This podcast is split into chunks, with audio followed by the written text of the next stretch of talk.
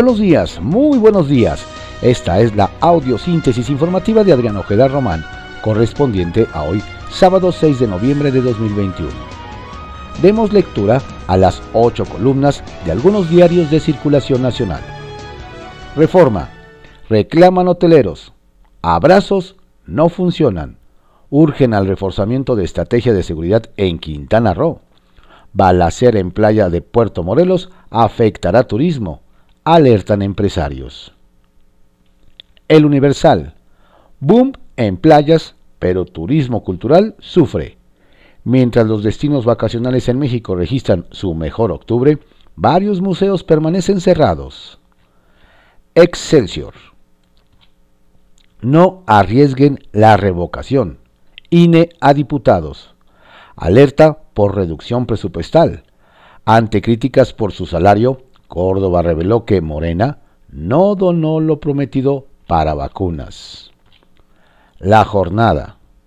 Bajarse el sueldo exigen diputados a consejeros del INE. La autoridad electoral se cree el cuarto poder, reprochan a Córdoba. Cuanto más dicen odiar al árbitro, más lo necesitan, cita el consejero a Galeano. Los 3.830 millones de pesos para la consulta son una inversión en la democracia. Defenderemos la autonomía e independencia del instituto, advierte. Panistas que lo arroparon en todo momento hicieron vaya a su salida. La razón. Instituto Nacional de Migración ve como polleros a líderes de caravana. Hay ilícitos, abogados. Escalan señalamientos por riesgo de éxodo. Instituto acusa que Mújica y García Villagrán no permiten diálogo con migrantes para regularizarlos. Los tienen como rehenes y ponen en riesgo su vida, señala.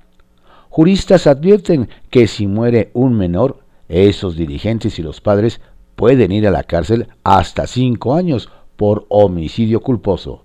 Organizadores, hay infiltrados.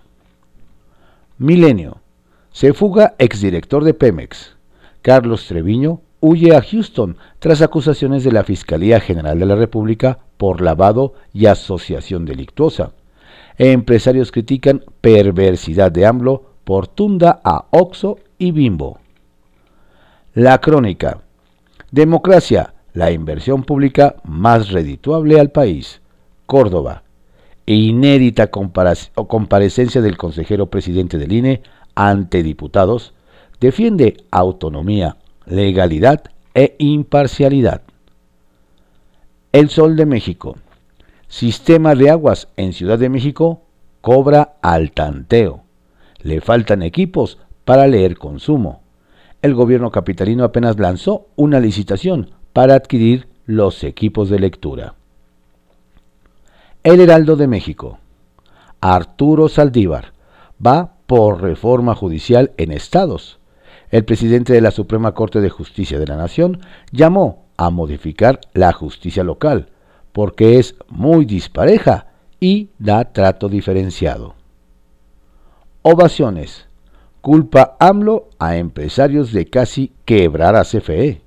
Hombres de negocio no son más que traficantes de influencias, dice. Denostar es una práctica perversa revira el Consejo Coordinador Empresarial. Eje central. Córdoba exhibe a Morena. Solo donó 13% a vacunas. El partido del presidente López Obrador únicamente aportó 150 de los 1.122 millones de pesos ofrecidos. La prensa. Sin venta animal. Legisladores locales se pronuncian contra maltrato y comercialización de especies tras incendio en el mercado de Sonora.